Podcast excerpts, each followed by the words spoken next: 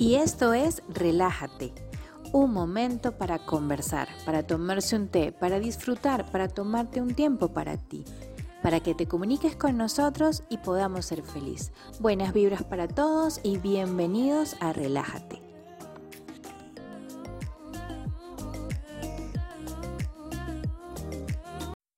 Y sean bienvenidos a otro programa más de Relájate. Gracias a ustedes por estar allí, gracias por las audiencias, eh, gracias por sus comentarios en inforelájate.gmail.com. Súper agradecida, de verdad, y súper sorprendida. Pero sí, sí estoy sorprendida, pero no tanto porque yo sabía que había muchas personas que eh, se iban a identificar con estos temas que uno de vez en cuando se sienta aquí a conversar. Y hoy vamos a hablar sobre algo súper interesante, súper, súper interesante. Sueños o metas. ¿Qué es lo que debemos fomentar? ¿Por qué? Porque normalmente cuando uno está pensando o proyectándose a futuro, como les hablaba en los, en los episodios anteriores, proyectar es sumamente beneficioso, maravilloso, verse cumplir una meta es una maravilla. Pero a veces tenemos confusión entre qué es un sueño y qué es una meta. Bueno, como siempre les digo, no soy el libro de que todo lo sabe y todo lo que les hablo aquí es en base a la poca o mucha experiencia que haya podido tener sobre ciertos temas. Pero sé que hay gente que se puede identificar perfectamente con lo que yo estoy diciéndoles acá. La diferencia principal, no me voy a ir a concepciones de diccionario ni concepciones que pueden encontrar en Google, me voy a ir por el punto de lo que realmente hace la diferencia al momento de realizarlos. Y es que el sueño son esas proyecciones que sí, las pensamos, nos las imaginamos, las tenemos como que son el fin de lo que nosotros queremos y para allá queremos ir, pero el sueño no se realiza. El sueño se queda. Es como cuando tú tienes una idea y una idea la dejas en la cabeza y otra la pones en papel Así es, exactamente así es. El sueño nos emociona, porque el sueño, ojo, no estoy hablando, chicas, chicos, del sueño como dormir, ya eso es otra cosa lo podemos hablar más adelante. Estoy hablando de los sueños como esa proyección de nuestra realidad bonita. En el sueño nunca nos vamos a proyectar con algo malo, siempre vamos a pensar que todo es bueno. Si ahorita tenemos una casa pequeña, nosotros soñamos con una casa mucho más grande, un perrito, un gatito, un caballito atrás para los niños, que tenga para sembrar. O sea, esos son los sueños. Es proyectar de manera positiva lo que queremos en un futuro. Pero ¿qué pasa con los sueños? Es una parte bonita, pero es una parte que se queda allí porque como idealizamos tanto lo que estamos buscando, lo dejamos en esa parte del subconsciente. Y allí se queda. Entonces, si nosotros a los 15 años dijimos, quiero ser abogado, quiero ser abogado y voy a ser el mejor abogado del mundo y ya vas a ver que voy a estar en juicios orales y voy a defender o me voy a dedicar a tener contratos para grandes empresas y bla, bla pero fue pasando el tiempo y ejerciendo las realidades. Eh, salimos de la secundaria, entramos a la universidad, nos fuimos por otra carrera, empezamos a trabajar. X. Pasaron muchas cosas y esos sueños, como nunca los pasamos a papel y nunca los planificamos, nunca le pusimos tiempo, nunca le pusimos lapsos, eso quedó allí. Un sueño muy bonito, nos imaginamos muchas cosas lindas, pero todo quedó allí. Entonces, la idea, en este caso, es pasarlas al papel. Entonces ya ahí nos encontramos con las metas. Las metas es ya proponernos, sí, como no, yo quiero ser abogado, me parece genial, ya yo me veo en el bufete, en la oficina, toda decorada con madera de nogal, y ah, qué maravilla. Pero me voy a proponer hacerlo en tantos años me voy a proponer tener un trabajo para poder pagar la universidad y poder culminarla. Me voy a proponer eh, no durar más de los 5, 6, 7 años, ponte que me llevaría a hacer la carrera y la especialización para poder trabajar en ello. o me voy a comprometer a quedarme en esta ciudad para poder hacerlo en la universidad que más prestigio tiene o que más me gusta a mí, eso.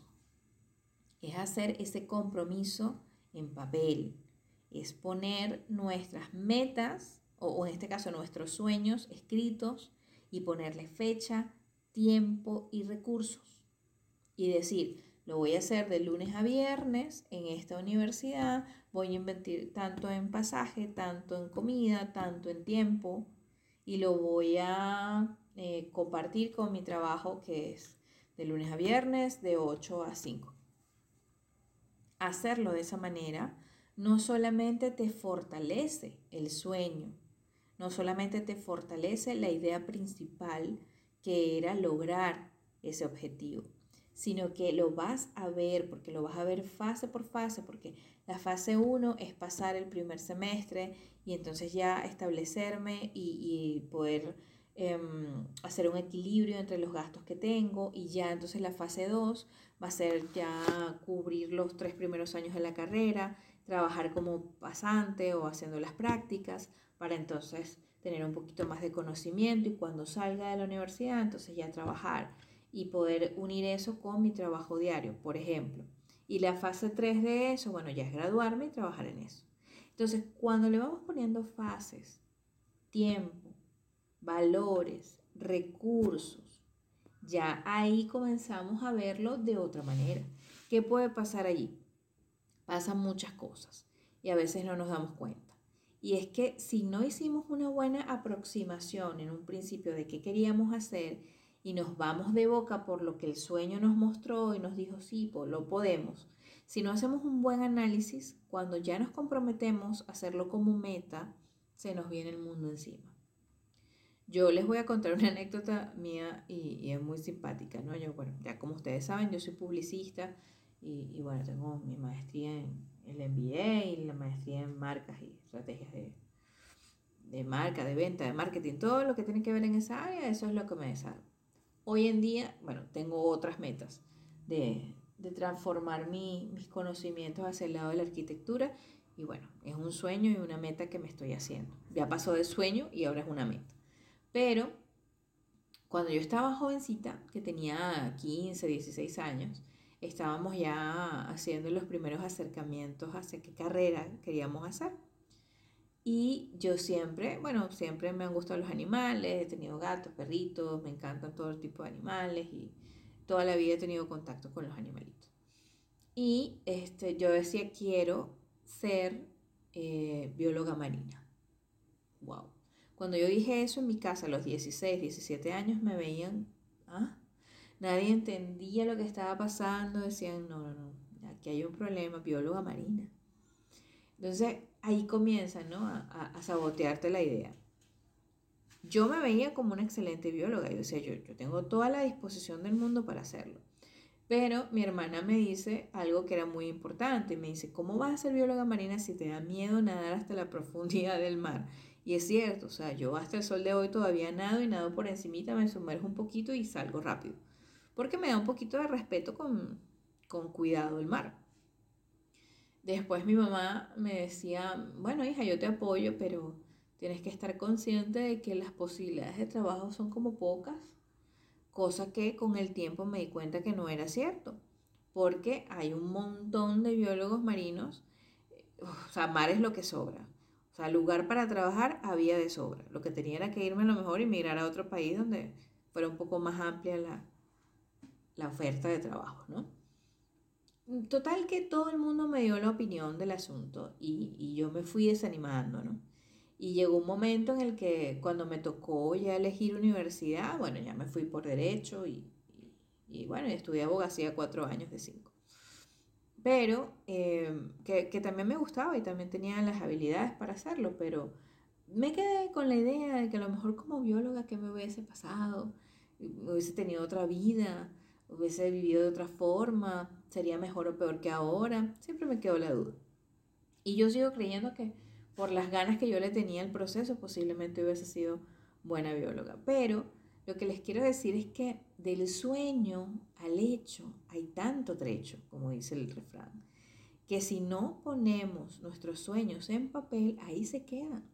Ahí se quedan y son muy bonitos. Ya yo me veía con mis trajes de neopreno, hablando con las ballenas en esos mares espectaculares que hay en el mundo, pero no, ahí se quedó, porque la realidad es dura y entonces la realidad te hace comenzar a ver otras cosas, verlo más factible. Entonces todo el mundo me decía, no, pero es que como abogado vas a ver la, el, digamos que el queso de la tostada mucho más rápido, o sea, ahí vas a tener mucho más dinero, vas a tener acceso a otras cosas y bueno, ¿por qué les digo esto? Porque una de las cosas que diferencian los sueños de las metas es, o por lo menos yo lo veo así y lo hice y lo hago con muchas cosas, es hacer un pequeño análisis de tres factores importantes. ¿Me gusta, sí o no? ¿Tengo actitudes para realizarlo? O sea, hay, hay cosas en mí que serían fáciles al momento de realizar esa actividad, que darían un apoyo adicional, que serían beneficiosos para mí realizando esa actividad. Y lo tercero es, me veo a futuro haciendo esa actividad. Y no tienes que ser solamente con carreras. Yo lo estoy hablando también con parejas, con el hecho de querer formar una familia, con el hecho de querer vivir en otro país, con muchas cosas, con muchas cosas. La forma de realizar nuestro trabajo de una u otra manera, tomar una carrera u otra, tomar un trabajo u otro. En todo momento nos sirve este ejercicio. Muy fácil, se lo repito. ¿Me gusta hacer eso? ¿Sí o no? Eso es importante porque si no te gusta, claro, si proviene de un sueño posiblemente te guste, pero si haces el análisis y te das cuenta, mira, me gusta poco o me emociona la idea, pero no me comprometo con el esfuerzo. O sea, ya cuando se trata de yo dar el todo por todo en esa actividad, no me emociona mucho el asunto. Ahí tenemos un pequeño detalle.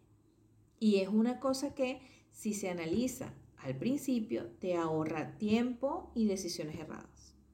Dos, dos. Tengo aptitudes para hacerlo. Tengo aptitudes para esto. Eh, dentro de esta, dentro de esta eh, cantidad de cosas de cuando uno es joven que quiere hacer muchas cosas, pero bueno, al final termina siendo una sola. Yo también cuando estudié Derecho, en cuarto año de Derecho, digamos que era un octavo semestre, eh, me acuerdo que tenía una, una, materia que se llamaba criminalística, estudio criminalística, y a mí me encantaba. O sea, eso era como decir eh, la aproximación más cerca a lo que era CSI. Yo me veía como una, toda una criminalista así con bata, averiguando tipo Sherlock Holmes qué había pasado aquí. Siempre me, me, ha dado mucho por el hecho de la investigación. De hecho, en el área de marketing cuando trabajo hago mucho de investigación, experiencia de usuario, todo eso. Y siempre tenía esa cosquillita, ¿no? De, la investigación y qué pasó y qué pudo ser, la percepción y la cosa por aquí y por allá. Pero un día el profesor que yo sacaba muy buenas notas, era la mejor alumna, yo, bueno, intervenía en todo, porque claro, como era algo que me gustaba, yo decía, quiero expandirme en esa área en algún momento, quiero conocer. Y me esforzaba, ¿no? En hacer buen trabajo. Y un día el profesor me dice, eh, vamos a hacer este fin de semana que viene las prácticas en el, no me acuerdo cómo se llama ahora, el lugar donde, en la morgue, en la morgue, donde están los morgues. Yo quedé, ¿qué? La morgue, ¿sí? Es que tienen que entrar pues para que vayan viendo cómo son los cadáveres, no tanto como los médicos, me decía el profesor, que sí tienen que trabajar con ellos, abrirlos, todo lo demás, pero sí tienen que ir, identificar por qué murió, por qué no murió, un impacto de bala, etc. Hasta ahí llegó mi emoción por la criminalística. Y entonces me pregunté yo, pero ¿cómo podía ser un sueño para mí trabajar en el área criminalística si le tengo pavor a ver un muerto? O sea, ¿dónde está la lógica? ¿A dónde se me fue que esto no funcionó? Y era precisamente eso. Era un sueño, a mí me pareció bonito, yo me dejé llevar, pero cuando me pregunté, ¿y yo tengo las actitudes para eso? Oye, no. No. Igual que ser médico. Yo también pasé por el hecho de quiero ser veterinaria cuando uno está chiquito, ¿no? Cuando fui creciendo me di cuenta que yo veo sangre y salgo corriendo, dije, no, porque tengo igual que el médico que abrir a un paciente. Y en el momento que me toque, ¿qué hago? ¿Voy a seguir corriendo? No, La vida de ese paciente va a depender de mí, si es un animalito. Entonces no va a poder ser. Entonces, en base a mis anécdotas, y bueno, espero que no les moleste, no les fastidie que yo les cuente mis cosas. Pero la idea es que ustedes visualicen, a lo mejor alguno de ustedes está pasando en este momento por esa situación y está considerando a lo mejor cambiar de carrera o dijo, mira, esta crisis está horrible, estoy cansado de mi trabajo, yo me quiero ir de aquí, no quiero seguir trabajando en lo mismo, esto no me da dinero y este año me ha hecho repensar todo y hay que pensar más en lo que estamos haciendo, en vivir el presente, porque no sabemos si el día de mañana vamos a estar aquí, qué sé yo lo que nos pasa por la cabeza con toda esta situación y este año que por Dios mi Madre Santa, que se vaya rápido. Quiero que llegue el 31 y el 2021, por favor, porque necesitamos una mejor experiencia, mucho más positiva. Pero el punto es que no solamente lo vean como un sueño, pregúntense, ¿les gusta? ¿Sí o no? ¿Tienen las aptitudes para hacerlo? ¿Sí o no? Y lo tercero, que también no deja de ser importante, es, ¿me veo haciendo esto? Porque hay muchas personas que, por ejemplo, ay, quiero sí, quiero ser doctora o doctor, trabajar en medicina. Y bueno, parece maravilloso, todo muy chévere, bla, bla, bla, bla. Pero llega el momento en el que ustedes no se vieron haciendo esto hasta el final de los tiempos. El médico es una persona que lo he vivido por, por eh, padres de de amigos que han sido médicos y hemos pasado 31 de diciembre, o sea, fin de año, y ellos operando. Y nos hemos tenido que ir con la botellita a brindar dentro de la clínica, toda la familia, y, salir el pobre señor así, todo, ya, ya vengo, feliz año, y brindar y, no, poder ni tomar porque estaba operando, pero por lo menos brindar así de, de decir brindis, aunque sea con agua, y, y volver a entrar y a operar. O sea, wow es un compromiso tan grande que, bueno, un compromiso con un paciente no se rompe nunca. Entonces, el que quiere ser médico tiene que, no solamente que le guste, ponte que, no, sí me gusta, me gusta la bata, me gusta sentirme así, me, gusta todo lo que implica ser médico, ah, qué bueno. Y tienen las actitudes, sí, estoy, estoy completamente seguro que puedo ver sangre, tengo la frialdad para tomar decisiones en ese momento, tome. Pero te ves a futuro con eso. Ah, piénsenlo bien porque eso es toda su vida con una ética a la que no van a poder dejar de hacer, van a tener que dejar de hacer muchas cosas personales por eso, ¿no? Entonces, es un ejemplo, no estoy satanizando ninguna carrera, para nada, yo adoro los médicos, o sea, lo que quiero decirles es, en conclusión, que los sueños son muy bonitos, pero para que se conviertan en realidades hay que convertirlos en metas, ponerles tiempo, un espacio, un, horario, eh, colocarles una proyección y, y verse ustedes en ese momento, en esa labor, para que puedan transformar esos sueños en realidad. Y, se va, y van a, a, darse cuenta que a partir de que comiencen a hacerlo, no solamente lo hagan con, con grandes decisiones, como una carrera o irse a otro país o mudanzas. No, háganlo con cosas muy pequeñas. Por ejemplo, eh, ustedes están haciendo un, o, tienen una carrera pero quieren hacer un estudio de actualización, un curso corto o algo así. Bueno, el soñarlo es lo quiero hacer, me gustaría hacerlo. Conviértanlo en meta. Oye, sí, le pongo un presupuesto, le pongo un tiempo, mira, si lo puedo hacer, si lo puedo pagar, si lo puedo hacer de la manera que me lo están presentando, lo voy a hacer en línea o presencial, este, pónganlo en papel para que puedan verle el, digamos, el beneficio a tomar esa decisión. Y bueno, esto ha sido todo por el capítulo de hoy. Espero que les haya gustado. Estoy tratando de hacerlos un poquito más cortos porque no quiero agobiarlos tampoco con, con mi parabolata. Yo hablo mucho y bueno, cuando me pego puedo tener un capítulo de, de una hora y no es la idea, porque la idea es que sean extractos cortos, pero de situaciones que nos hagan pensar y nos hagan darnos cuenta que todavía hay muchas cosas que podemos hacer. Tengamos la edad que tengamos, la situación en la que estemos, Los sueños siempre van a existir y la única manera de hacerlos realidad es ponerlos en papel, darles un tiempo en el espacio y darles el compromiso de que los vamos a lograr, poniendo de nuestra parte y haciendo el análisis de los tres puntos que les acabo de decir, vamos a poder lograr cumplir muchos de nuestros sueños. Y con eso me despido, que pasen un maravilloso fin de año, por favor. Creo que van a haber otros otros capítulos antes de terminar el año, pero igual me despido. Este, en todos los capítulos me voy a despedir porque no sé cuándo van a salir. Entonces igual les deseo ay, que culminemos este 2020 lo mejor posible y que este 2021 se recupere mucho de lo que se perdió. Realmente que sí. Así que nos seguimos escuchando. Paz para ustedes. Y esto fue todo por el capítulo de hoy. Pero no te sientas mal, comunícate con nosotros por el correo info gmail.com y escucharemos toda tu historia para conversarla en nuestro próximo programa. Bye.